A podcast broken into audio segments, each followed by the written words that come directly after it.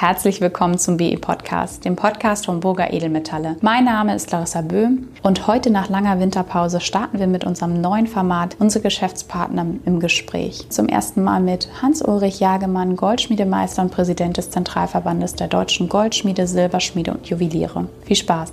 Herr Jagemann, ich freue mich sehr, dass wir die Chance haben, mit Ihnen einmal zu sprechen. Wären Sie so nett, unseren Zuhörern einmal zu erklären, welche Tätigkeiten Sie gerade aktuell ausführen? Ja, wie gesagt, mein Name ist Hans-Ulrich Jagemann. Tätigkeit ist eigentlich Goldschmiedemeister. Im Ehrenamt bin ich Präsident des Zentralverbandes der deutschen Goldschmiede, Silberschmiede und Juweliere. Wie sind Sie denn damals zum dem Beruf des Goldschmieds gekommen? Was war denn so der erste Gedanke, dass Sie sich dann entschieden haben, diesen Weg einzuschlagen?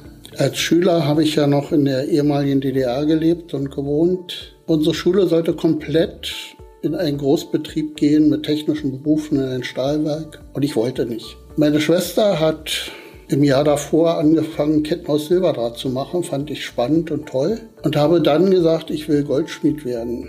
Habe ein Ferienpraktikum in einer Goldschmiede gemacht, durfte einen kleinen Silberanhänger aufzeichnen und aussägen und dann war für mich klar, ich möchte Goldschmied werden. Haben Ihre Eltern dann einfach dazu gestimmt und haben gesagt, ja, wunderbar? Oder wie war das Feedback, die Resonanz der Eltern?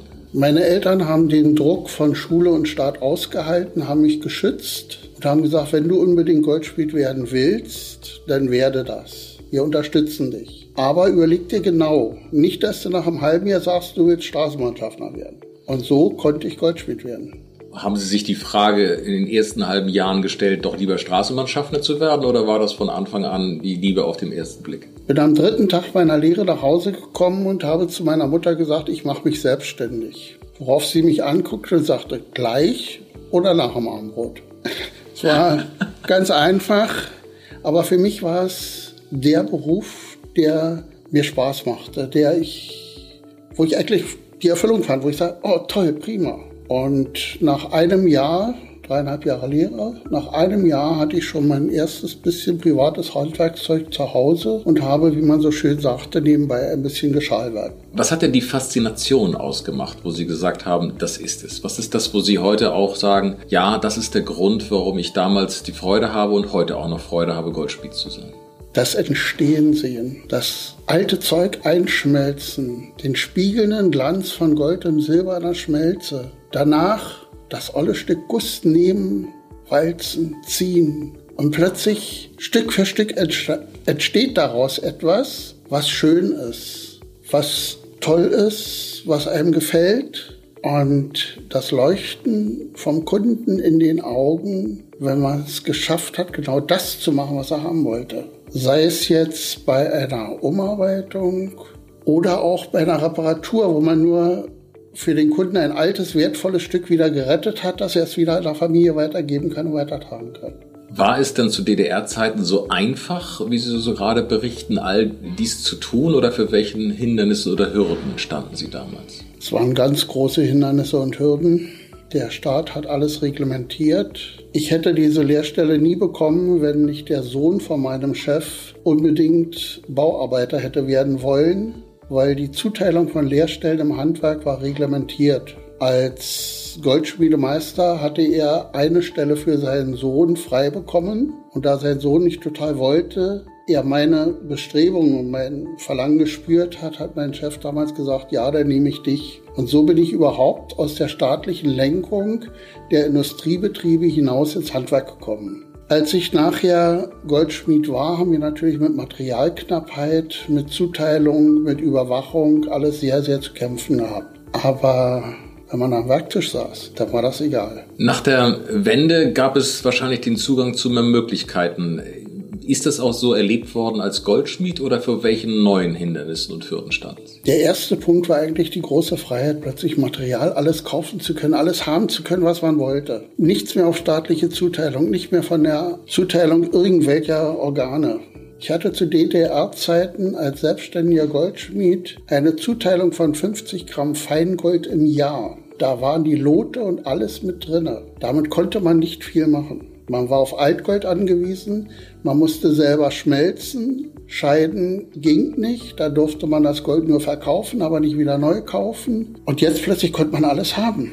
Aber die Kunden waren weg. Die Kunden waren ab ihre 100 Euro Begrüßungsgeld holen. Bei allen großen Ketten schnell den Billigschmuck zu kaufen, den es bei uns ja nie gab. Nur auf Zuteilung, nur auf Abgabe. Und so stand ich eigentlich nach der Wende vorm Nichts. In der DDR war ich ein König, weil ich alles bekommen habe. Jeder hat mir was zugeschustert. Der Autohandwerker, der Fliesenleger, jeder, weil er ein Schmuckstück haben wollte oder was repariert haben wollte. Und nach der Wende plötzlich gab es das alles. Und keiner wollte mehr was von mir. Ich habe immer noch heute noch goldene Kettchen, die vom Löten nicht mehr abgeholt worden sind. Ich habe sie mir extra im Bilderrahmen gehängt als Erinnerung an die Zeit. Und erst mit den weiteren Jahren haben wir wieder angefangen, oder ich jetzt selber, in meinem Handwerk, wo ich ja schon selbstständig war, wieder Fuß zu fassen und mich auf die neue Situation einzustellen und damit auch wieder eine wirtschaftliche Grundlage zu schaffen. Mein großes Plus war,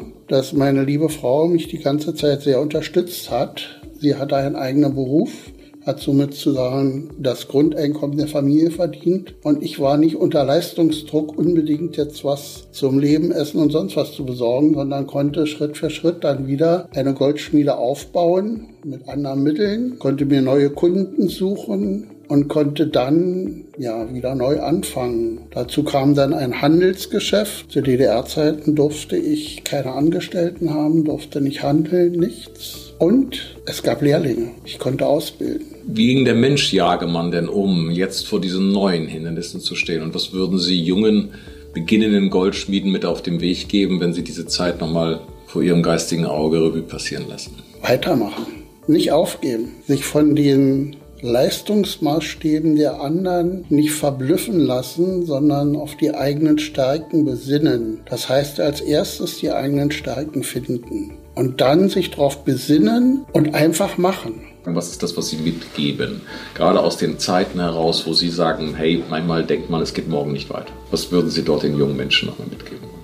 Nicht verzweifeln, einfach machen. Darauf achten, zu gucken, was sind meine Stärken. Wie komme ich damit klar? Und nicht jedem Trend und Hype hinterherrennen, sondern wirklich an sich selber denken, sich selber verwirklichen, weil die Stärke, die man in sich selber spürt und rüberbringt, die spürt auch der Kunde. Und damit kann ich auch wieder punkten, damit komme ich wieder klar, damit komme ich wieder weiter. Haben Sie denn immer als äh, Unternehmer gedacht, dass es weitergeht oder gab es auch mal Momente, wo Sie gesagt haben, wie soll das alles enden? Ich kenne schon die Nacht, wo man aufwacht und denkt, oh Gott, im nächsten Monat schlafe ich unter der Brücke. Also das Hoch und Ab einer Firma ist immer sehr, sehr groß. Ich glaube, wenn man ehrlich zu sich ist, gibt es nicht das Erfolgsmodell. Ich starte und bin nur auf der Erfolgsspur. Jedenfalls bei mir war es nicht so. Es gab Zeiten, da hat plötzlich die Steuer zugeschlagen nach drei Jahren. Aber durch eine falsche Steuerberatung hatte ich das Geld nicht, die Steuer nachzuzahlen. Und da dachte ich jetzt, oh, jetzt habe ich ein großes Problem. Aber auch das Problem ließ sich dann lösen und ich konnte weiter als Goldschmied tätig sein. Ich konnte weiter Uhren und Schmuck verkaufen.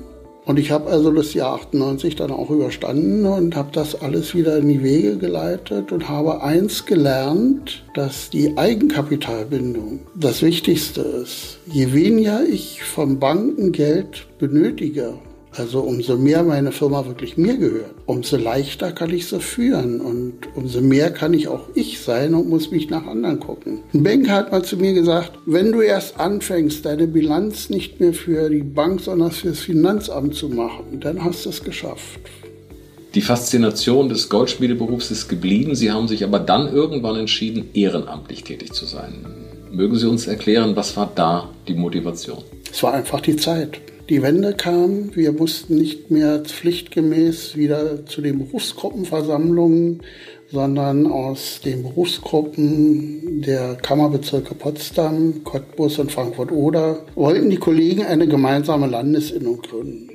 Diese Gründungsphase war sehr spannend. Wir wurden unterstützt von Kollegen aus den Altbundesländern und aus West-Berlin, die uns mit Rat zur Seite standen. Aber wir haben gelernt, selber zu machen dabei und wir mussten ja alles neu aufbauen.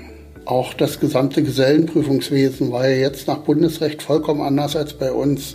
Und da ging es auch darum, welche Berufsschule bleiben wir, haben wir wieder die zentrale Berufsschule in Thüringen und schließen wir uns Berlin an, machen wir einen eigenen Gesellenprüfungsausschuss. Und in diesem gesamten Prozess der Bildung einer neuen berufsständischen Organisation im Land Brandenburg habe ich das Amt des Gesellenprüfungsvorsitzenden übernommen und habe das gesamte Gesellenprüfungswesen mit Kollegen zusammen im Land Brandenburg nach bundesrepublikanischen Maßnahmen neu aufgebaut. War eine sehr spannende Zeit. Ich habe viele Berufsschulen besucht oder einige Berufsschulen besucht. Wir haben uns angeguckt, wie läuft es überhaupt, wie geht es überhaupt, wie machen wir das überhaupt. Und war dann eine Legislatur, zwei Legislaturperioden Vorsitzender der Gesellenprüfungskommission und habe damit schon mal den ersten festen Fuß im Ehrenamt gehabt. Nach dieser Zeit haben meine Kollegen mich zum Obermeister vom Land Brandenburg gewählt und ich war halt Obermeister und habe diese Aufgabe ausgefüllt, so gut es mir möglich war. Und mit diesem Schritt zum Obermeister war ich ja automatisch auch Delegierter beim Zentralverband der deutschen Goldschmiede und Silberschmiede. Und in diesen Versammlungen habe ich natürlich ab und zu meine Klappe auch nicht halten können. Und so bin ich Schritt für Schritt langsam immer ein Stückchen mehr gewachsen. Können Sie sich heute diese Tätigkeit des Ehrenamts auch vorstellen, ohne Goldschmied zu sein? Oder ist das schwer vorstellbar für die Person Jagemann? Sie ist für mich schwer vorstellbar, weil diese Position des Ehrenamtes eigentlich am Beruf mithängt. Die Liebe zum Beruf ist eigentlich das, was mich im Ehrenamt stark sein lässt. Oder ich nehme an, dass ich darin stark bin. Weil nur einfach gesellschaftlich tätig zu sein in einer Partei oder in einer anderen großen Organisation, was ja sehr wünschenswert ist und oft auch sehr lobenswert ist, wäre aber nicht mein Ding. Ich brauche eigentlich den Zusammenhalt der Kollegen, das Kollegengespräch, die gemeinsame Ebene untereinander und dieses Verbundensein im Handwerk. Das war am Goldschmiedehandwerk, was Handwerk und künstlerisch ist, eine ganz besondere Verquickung hat. Was würden Sie Ihren Kollegen am liebsten jetzt zurufen? Nach wie vielen Jahren Tätigkeit als Goldschmied und wie vielen Jahren Tätigkeit als Ehrenamt? Was wäre der Satz, den Sie den allen mit gerne auf den Weg geben würden? würde wahrscheinlich zwei Stunden reden müssen. Ich habe mich 1982 zu DDR-Zeiten als Goldschmiedemeister selbstständig gemacht. Ich habe 1992 den Schritt von der reinen Werkstatt in ein Uhr- und Schmuckgeschäft mit Goldschmiedewerkstatt gemacht. Ich habe jetzt mit fast 65 Jahren nochmal den Schritt gemacht zu einem Schmuck- und Uhrengeschäft mit Goldschmiedewerkstatt. Betone das direkt so, weil mein Hauptmetier der Schmuck ist. Und diese Goldschmiedewerkstatt, diese goldschmiederische Arbeit. Und mein Satz an die Kollegen ist eigentlich, glaubt an euch, glaubt an eure Stärke und ein guter Goldschmied schafft das, der kann das. Mein Lehrling sage ich immer ab und zu, wenn sie so verzweifeln, hey, musst immer dran denken. Der Spruch heißt, ich bin Goldschmied, ich kann das. Herr Jagemann, ganz lieben Dank. Sie haben uns sehr authentische Einblicke gegeben in die Person, in die Motivation. Es war ein Vergnügen, Ihnen zuzuhören. Ganz lieben Dank. Danke Ihnen auch.